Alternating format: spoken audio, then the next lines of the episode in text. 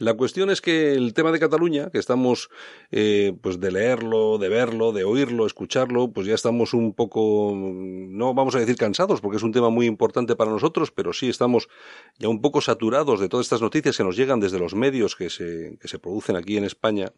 Pues eh, ya que estamos un poco saturados, hemos pensado que lo importante ahora mismo es irnos fuera, es irnos al extranjero y ver exactamente cómo se está eh, produciendo la información relacionada con el tema del golpe, nosotros calificamos de golpe en, en Cataluña. ¿Dónde nos podíamos ir? Pues nos vamos a ir al, a la capital del mundo, a Nueva York, porque ahí tenemos a Javier Delgado. Buena, buenos días, Javier. Hola, buenos días, ¿qué tal, Santiago? Javier está en Nueva York ahora mismo y es eh, una persona que está muy vinculada a la información relacionada con Naciones Unidas, también ha estado, eh, ha estado relacionada con, con la prensa de la Unión Europea, conoce muy bien todos los medios de comunicación, no solamente los europeos, los españoles, sino los de, los de todo el mundo. Javier, eh, mm, estando como me imagino que estás siguiendo a través de las redes sociales sobre todo y de los medios de comunicación cuál es la actualidad de lo que está pasando, de lo que está sucediendo en Cataluña, pero lo que sí me gustaría es que nos dijeras eh, a, todos los oyentes eh, cómo se está manejando esta información de lo que pasa ahora mismo en Cataluña, en primer lugar en Estados Unidos. ¿Qué, ¿Qué visión están dando los medios de comunicación de lo que sucede en Cataluña ahora mismo? Ah, pues bueno, destacar en primer lugar que hasta que el, no se produjo la orden no por el Tribunal Constitucional de declarar obviamente ilegal este referendo entre comillas y eh, Madrid empezó a mandar fuerzas fuerzas de, del Estado, Policía Nacional y Guardia Civil para controlar la situación. Aquí no se en los medios eh, en los medios que la, en norteamericanos, en la CNN, en periódicos como el Washington Post o Los Angeles Times, el New York Times, incluso los medios hacían muy poca muy poca muy poca información y, y, y comentaban muy poquito eh, lo que estaba cociendo en Cataluña, incluso cuando hablaba con eh, gente que conozco, ¿no? Americanos, eh, colegas, gente que eh, me ven que soy español por el acento, eh, les comentaba, estáis siguiendo lo que pasa allí, ¿no? Durante ah, los previos meses. Y la gente lo desconocía todo empezó a, crear portadas y titulares a, a raíz de eh, pues las imágenes de la Guardia Civil y otros eh, cuerpos de, seguridad estatales cuando llegaron a, Barcelona y otros sitios y empezaron a, hacerse cargo de la situación, visto el nivel de insurgencia del gobierno de la Unidad. Ahí cuando la, prensa americana y otra empezaron a destacar un poco qué pasa, preguntándose y preguntarse qué pasa y parecía que algo que había explotado sin razón y que no había ahí un proceso eh, como que conocemos los españoles, ¿no? Que seguimos la prensa. A destacar, si me permites, que debido a que la prensa norteamericana, como la prensa internacional, eh, eh, se basa, el criterio que utiliza para cubrir o no una noticia es el sensacionalismo, desde el principio, uh, de mi punto de vista, tenemos, teníamos, me refiero al orden judicial del Estado español, perdido la causa desde el punto de vista de la opinión pública norteamericana, porque si lo primero que te encuentras eh, como un lector eh, norteamericano es a las fuerzas nacionales de seguridad del orden eh, allí eh, embargando urnas, eh, embargando Mm, papeletas de voto, ah, etcétera, etcétera, te piensas que estás eh, ante un Estado autoritario, que son los mm. términos que utilizan, represivo, opresivo, etcétera, etcétera. Y desgraciadamente esto es lo que está pasando con el contexto de los medios de comunicación aquí en, Estados Unidos. Es decir, Javier, que eh, podemos, podemos decir que, que lo que ha sido la campaña de comunicación o la política de comunicación del separatismo catalán en este caso parece ser que ha tomado la delantera, ¿no? Sí, y Además es fácil para mí desfragmentar un poco, desglosar el por qué. Tenemos a, a, los líderes independentistas, tenemos a Artur Mas antes, a, Puigdemont, y a, a, Romeva, que como tú, a Romeva de hecho lo entrevisté hace varios años sobre otra causa, que sabes que sabéis, o los oyentes que nos escucháis, que se manejan bien en francés y en inglés. Y entonces son capaces de dar entrevistas como han dado a Al Jazeera, por ejemplo, Puigdemont lo dio hace cinco meses, A, Al Jazeera está basada en Qatar, pero también tiene mucha importancia en el contexto anglosajón de los medios. A Romeva ha estado entrevista, ha dado entrevistas a muchísimos medios durante muchos años, desde que, sobre todo a partir de las elecciones de 2015, ¿no? Que se mostró un poco como el baluarte internacional del derecho de autodeterminación. El derecho de autodeterminación, que también lo voy a utilizar el término prostituyen en los medios de comunicación a, aquí anglosajones en Estados Unidos porque no es como lo pintan ellos. Ahora podemos hablar un poco de el real derecho de autodeterminación. autodeterminación. Entonces, tenemos que entender que estos eh, tres líderes independentistas, Artur más previamente y ahora Puigdemont uh, y Romeva, eh, se defienden muy bien en inglés y en francés y entonces han tenido mucha cobertura directa, sin uh, interpretación de sus comentarios. Otra cosa que he visto, y habéis visto todos vosotros en los medios de comunicación, es cómo han utilizado los independentistas carteles a, no solo no solamente a las últimas dos semanas cuando a las fuerzas estatales han tenido allí que allí poner orden, sino previamente carteles como SOS y We Want Votes y otros carteles en inglés, mm. básicamente pidiendo a gritos a que los medios de comunicación anglosajones, sean americanos o no, les escuchen y en lugar de ponerlo en catalán o en castellano. Y esto también ha sido bastante efectivo, eh, diría yo a también comentar de nuevo, eh, volver al tema de esto de derecho de autodeterminación, que desde una persona que cubre Naciones Unidas, sabemos todos que solo se cubre solo en, la, en, la, legalidad internacional el derecho de autodeterminación, no es dar rienda suelta a cualquier región, pueblo, provincia o, estamento territorial universal para que se desvincule de las buenas a las bravas de forma unilateral del Estado al cual está acogida o dentro. Solo en, la ley internacional, la ley internacional solo cubre este derecho de autodeterminación para pueblos que están suprimidos, pero suprimidos de verdad, no la supresión que utilizan eh, a los catalanes independentistas, bajo un poder colonial o que, aunque no estén dentro de un poder colonial, estén suprimidos y oprimidos por un poder extranjero que puede ser o no colonial. Entonces, esto del derecho de autodeterminación, como muchos académicos han intentado dejar claro en medios que he leído eh, en España y fuera en el país, un bonito eh, artículo, esto es falso y es una cosa que se ve repetida en los eh, medios de comunicación aquí y en medios de comunicación alrededor del planeta. Sí, eh, Javier. Ah, el otro tema también, perdona, sí. Sí, no, no, que te iba a comentar porque me comentabas también lo de los medios alrededor del planeta. Tú eres una persona que sigue mucho otros, eh, otros medios de comunicación, bueno, de hecho, los medios de comunicación de todo el mundo, y de ahí me gustaría que me dieras un poco, que me hicieras un análisis, si es posible, de los medios eh, anglosajones y luego también de medios como Al Jazeera, por ejemplo, que es un medio que parece que no, pero tiene mucha importancia a nivel internacional. Vale, sí, exacto. Vamos a empezar, si queréis, por Al Jazeera, que ha estado también en la boca de la opinión pública debido a temas políticos en el mundo, en el Oriente Medio. Al Jazeera es Al Jazeera para mí, yo lo sigo muchísimo, Al Jazeera tiene muchos recursos para crear grandes documentos, grandes artículos, tiene corresponsales o si no los manda de la noche a la mañana y la calidad de sus eh, reportajes y la, profundidad y la complejidad de sus análisis bastante ah, eh, profesional. basándome un poco en, este bagaje de Al Jazeera, hay que entender que al Jazeera está en el contexto de Qatar, ¿no? Es una propiedad de Qatar. Y como recordemos, el Barça estuvo eh, sponsorizado por Qatar Foundation. Entonces hay ahí unos vínculos que hay que tener un poco claros. Eh, Al Jazeera ha cubierto muchísimo, no solo desde las últimas dos semanas, pero bastante más que otros medios anglosajones o otros medios que trabajan en inglés, ha cubierto muy, bastante más que otros el tema este del independentismo en Cataluña. Ah, Hace poco, por ejemplo, yo diría en los últimos cuatro días ha producido unos cuatro o cinco vídeos de unos cinco o seis minutos en los cuales diría que ha fallado en contrastar la, la, perspectiva de otros catalanes que no representan la mayoría del pueblo catalán, o sea, catalanes que se sienten tanto catalán como español. Han ido y han hablado con independentistas, pero no, han, no se han molestado eh, o, no han querido molestarse en hablar con un catalán que se siente tanto español como catalán.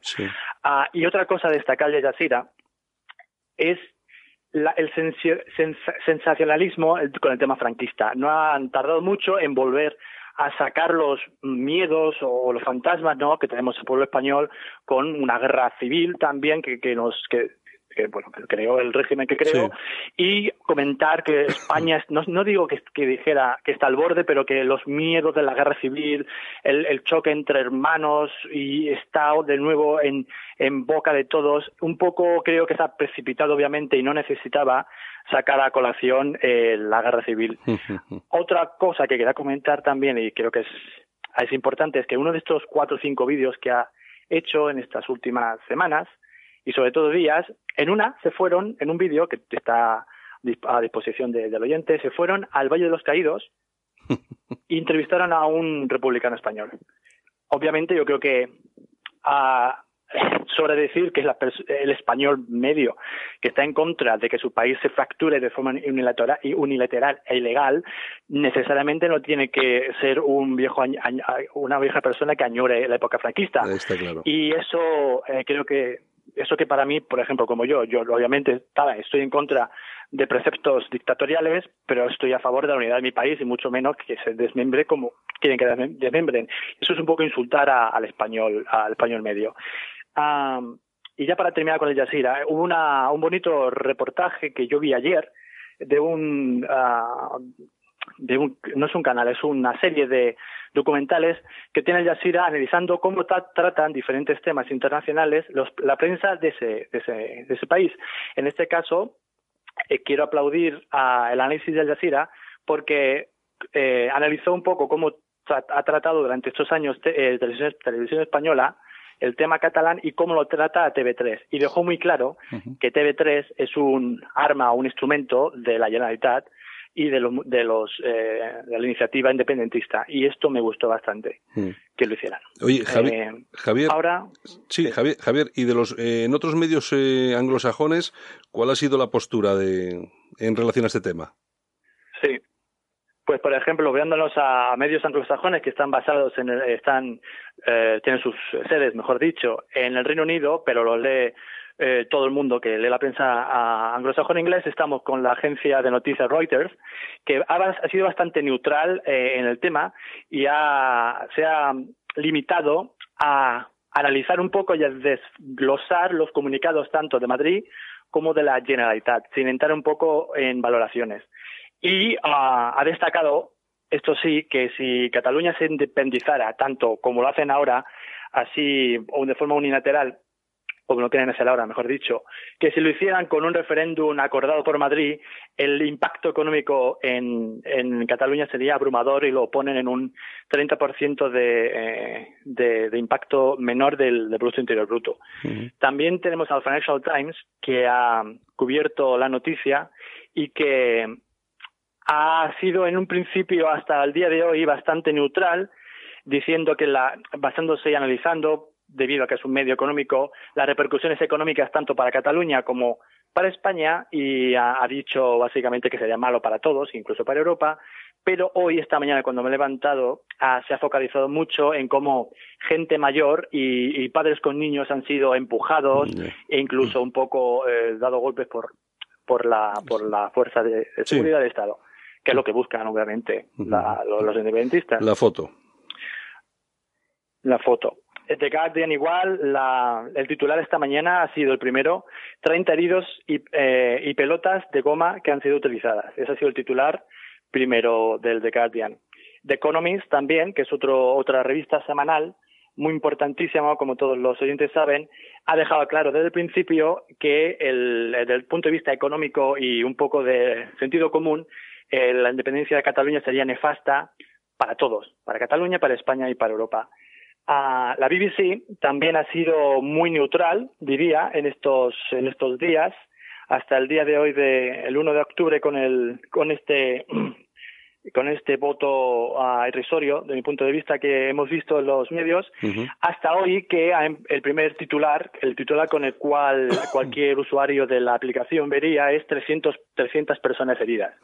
Entonces, digamos que una, para terminar con el análisis de la prensa británica, hasta ahora más o menos consciente de que la independencia de Cataluña de esta forma y de otra forma sería mala para todos, pero eh, los separatistas se, sentirían victoriosos leyendo los titulares de hoy porque se han focalizado, como no podía ser menos y como sabemos que funcionan los medios, en la, la violencia que en algunos momentos ha tenido que utilizar los las fuerzas de seguridad porque eh, nuevamente el Estado no se puede quedar sentado en un banco viendo cómo mm. ellos juegan con la, jurisprudencia y la, ley en España. Mm. Javier, tú que eres un periodista que has colaborado con un, con un montón de medios importantísimos, eh, vives en Nueva York, de hecho estamos hablando ahora contigo, estás en Nueva York. Eh, eh, mm, tú que entiendes de comunicación, sobre todo porque cubres las Naciones Unidas, que no es poco para estar ahí y controlar y saber cuál es la política de comunicación de una institución de este calibre, ¿cómo calificarías la política de comunicación del Gobierno de España? Porque a mí, sin ser un especialista, me ha parecido, en relación a lo que me estás contando, bastante pobre. Sí, comparto contigo, diría más allá, diría neutra, diría, perdón, eh, eh, inexistente. Inexistente. No hay, no ha habido, no ha habido allí, yo no he podido compartir, si quieres, lo voy a poner en estos términos, compartir con mis contactos en Twitter o en Facebook, compartir un análisis o una entrevista con el presidente de Exteriores, con o, con algún miembro destacado del gobierno o no ha habido nada, ha estado silencioso durante estos años. Destacar también que yo estoy aquí en Estados Unidos, yo soy de Ciudad Real originalmente, o que dejé hace 16 años España, pero mi mujer, con la que vivo aquí obviamente, es catalana. Aquí en casa se habla el catalán eh, mi, mi, mujer habla catalán con, con, mi hijo, que tiene cinco añitos, y yo hablo castellano, y vamos a Cataluña unas tres veces al año. Este año ya he estado dos, y hace un mes que estuve por última vez. O sea, eh, no hablo de un punto de vista ah, eh, desconectado de un expatriado que está aquí y, un poco solo está, envuelto en otra burbuja. Ah, entonces, sí, comparto contigo que el Estado español tenía que haber hecho mucho para destacar la legalidad de esta demanda original porque no se refleja en la Constitución, porque no se refleja en las reglas del juego en las, con, las, cuales estamos cohabitando todos los españoles desde el 78 y este mensaje entonces ahora, desgraciadamente, en muchos contextos demasiado tarde ponerlo en alza porque la gente se va a fijar, como todos los oyentes saben, se va a fijar en los en las porras que hemos visto hoy en, Barcelona y en otras ciudades catalanas. Mm, sí, porque además todo esto de la independencia, aunque a nosotros nos pueda parecer, porque claro, siempre vamos a ver ese espíritu pueblerino que uno tiene, que yo el primero, pero nos puede, nos puede llegar a pensar, llevar a pensar que lo importante es lo que estamos haciendo aquí cuando realmente en un asunto de este calibre como la independencia de Cataluña, la, eh, la comunicación externa, la comunicación internacional hacia los medios de comunicación no es que sea de un 50% de, toda, de todo el operativo, pero sí que es muy muy importante. Es importantísimo que la comunicación, que las noticias, que los puntos de vista lleguen a todo el mundo, sobre todo a, las, a las, fuentes de, gobierno, ¿no? A los gobiernos extranjeros, eh, a, las, a las grandes entidades financieras, y eso lo han hecho muy bien ellos y muy mal nosotros. Yo no entiendo, teniendo un gobierno como el de España, que no somos, que no somos cualquiera, sino que somos un, gobierno que, estamos en, todas las instituciones importantes a nivel mundial, tanto económicas como políticas, que no se haya eh, realizado una política de comunicación, pero muchísimo más inteligente, no digo importante, inteligente, que no ha sido nada inteligente desde mi punto de vista.